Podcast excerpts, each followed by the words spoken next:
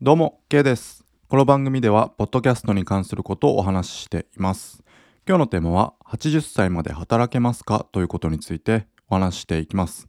えー80歳まで働けますか？ということですけど、えー何を急に言ってんのって感じなんですけどもね。えーまあ、えーふと思ったことがあって、え私は今、えーサラリーマンとして働いてます。まあ、サラリーマンといっても、えースーツ着てどっかに出社するわけではないんですけどね。えー作業着着て、えー会社に行ってトラックに乗り換えてで毎日いろんな、えー違うところに、え現場に行って仕事をしていますね。で、えトラックに、え高いところに登る装置がくっついているんですけどもこれに乗ってですね、えビルの、えなんかガラス交換したりとかなんか補修工事したりとか、え清掃したりとかそういったことをする人たちを乗っけて上まで行って、え動かしてあげるという仕事をしてるんですけどまあ俗に言うオペレーターですね。俗に言うっていうのも変ですけど、オペレーター重機オペレーターっていう仕事をしていてで、えーこの仕事はですねまあ体力そのものはそこまで使わないんですよね、えー仕事をする人を乗っけてあげるだけなので直接体を動かすってことはあまりないです、えーまあ、ただ、えートラックを何時間も、え片道で運転してまた何時間も乗って帰ったりとか、えそういった、え面での体力の酷使っていうのはもちろんありますね。まあそれはどんな職業もそうだと思いますね。えー頭脳労働だとしてもやっぱり、えーそのずっとデスクに座って、仕事をしなきゃいけないとかそういったことでですね、えー直接的に体力は消耗しないけれどもやっぱり自分が体を動かして、うん、体を動かしてというか自分の体を使って脳みそを使って、えー仕事をしているということですね。えーこれはやっぱり時間を、えー自分の時間を会社に対して切り売りしているいるということですよね。これを考えた時に、えー私のような仕事まあ多少外での仕事なので、えーまあ天候とかに左右されたりするね多少過酷ではあるものの、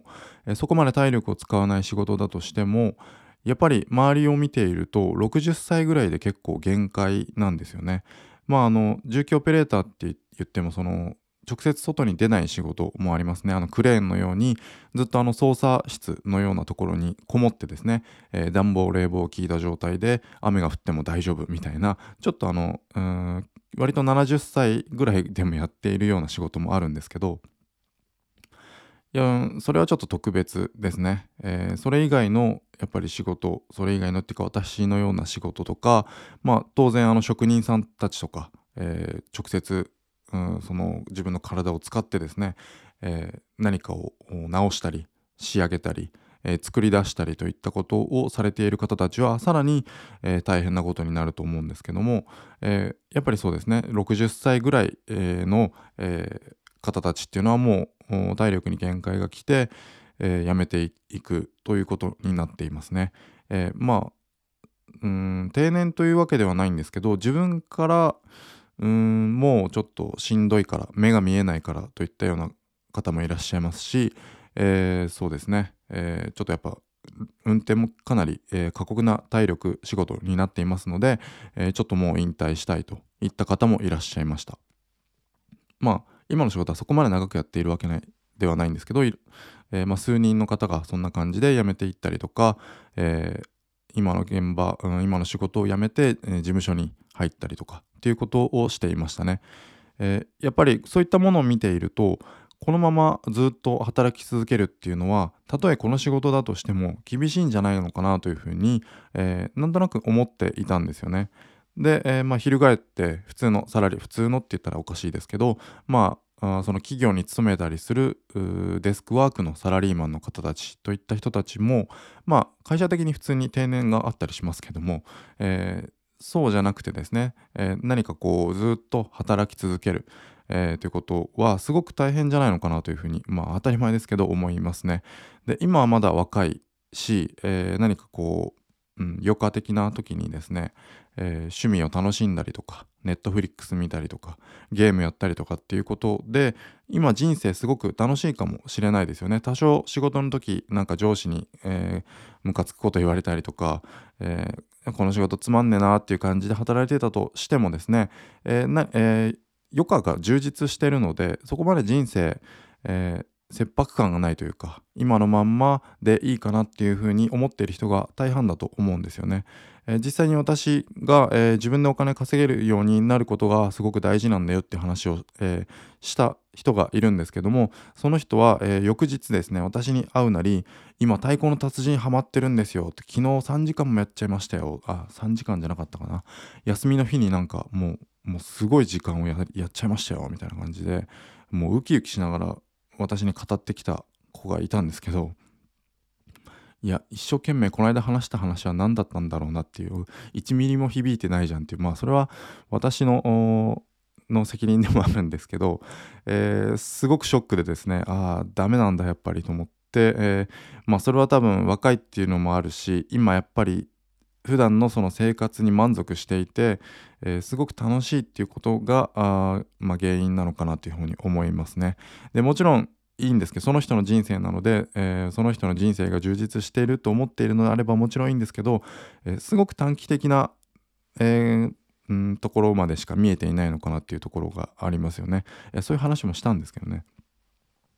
やっぱり、え今の日本、えー、今のお年寄りたちは私たちが、まあ、ある程度数がいるから、えー、年金もまあそこそこもらえて社会保障もそこそこ充実していて、えー、まああお金が、えうん、年金がもらえてなくても、えあれがありますよね生活保護があったりしますんで特に問題なく暮らしていけてるのかなというふうに思いますね。えまあ少なくとも餓死することはないですよね。日本にいて餓死することはないある程度の知識があれば、まあ、YouTube なんかもありますし、えー、Google なんかもありますんでそういったものを使えればですね、えー、その知識不足情報弱者になって餓死するようなことっていうのはまず間違いなくないですよね今の日本だと。えー、それだけ安心して暮らせる国なんですけどもこれなぜかっていうと、えー、私たちが、えー、私たちその支える世代ですねお年寄りとか、えそういった生活生活困窮者たちを支える世代税金を払う支える世代が、えー、多いからですよね。あとはまあ稼いでる人たちが、えー、多額の税金を納めているってこともあるんですけど、えー、まあ私たちがいくら数が多いと言っても納めている税金はビビたるものなんですけどね、えそういったことでですね私たちが今、えお年寄りを支えていることができているわけでこれがどんどん数が減っていくということは、まあ、もちろん皆さん、えー、知っていると思います、えー、どんどん若い世代が減っていってお年寄りの数が増えていく。まあ全体的な数は減っていって、えー、2050年には8000万人ぐらいになるって言われてますよね日本の人口は今から8000万人ぐらいになる3分の2ぐらいになっちゃうってことですね、えー、だけどもその中の、えー、比率ですね人口のその年齢の比率というかそういったものがですね若い者がえー、かなり減ってくると。で、お年寄りの割合が増えてくるということですよね。で、そうなると、え、今、例えば二十歳そこそこの子が、えー、2050年になる頃には、えー、30年後だからまあ50何歳まあ60手前とかですよねでそうなってくるとじゃあそろそろ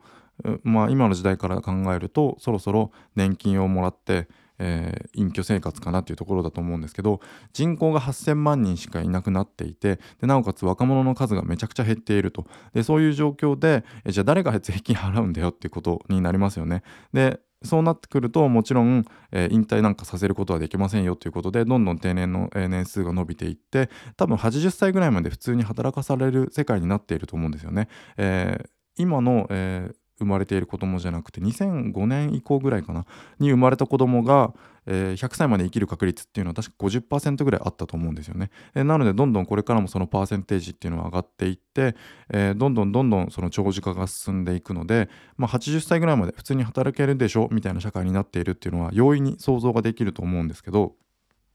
こうなった時にその時に初めてですねあああの時何か、えー、勉強したりとか挑戦したりしていればよかったっていうふうに後悔しても本当に遅すぎる、うんまあ、普通に考えて遅いですよね80歳、うん、75歳とかであと5年も働きゃいけないのかってなっているぐらいだったら、えー、今若いうちにどれだけ勉強したりとか挑戦したりとかして頑張れるかっていうのが非常に重要になってくると思うんですよね。まあ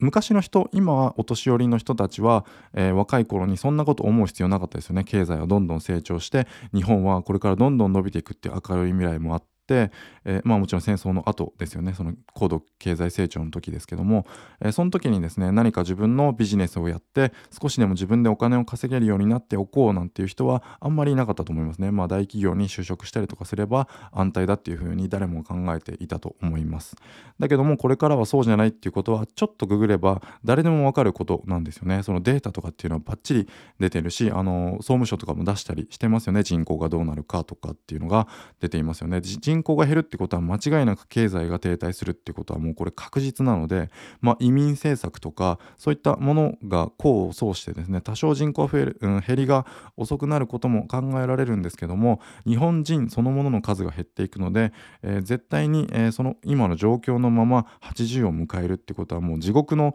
えーえー、て言うんですか予測がもう簡単に見えるというかもうちょっと考えれば分かることなんですよね。なので今、えー、株式投資アメリカの、えー、S&P500 とかそういったものに、えー、コツコツと積み立て NISA とか iDeCo とかしない、えー、とそそういう投資すらもしていないと。で自分にも投資すらしていない。勉強に時間を投資もしていないと、えー、ただただ時間が流れていって会社に時間を切り売りして帰ったらネットフリックスを見る。みたいな生活を続けている人っていうのは、えー、ちょっとですねあの今一度立ち戻って、えー、お前どの立場から言ってんねんっていうことを感じるかもしれないんですけどもまああの何かの機会でこの音声が耳に届いたとしたら、えー、ちょっとググるということをしてみて日本の未来っていうものを少し考える時間5分でいいのので撮っていただきたいなというふうに思いました。では今日は以上にしたいと思います。ありがとうございました。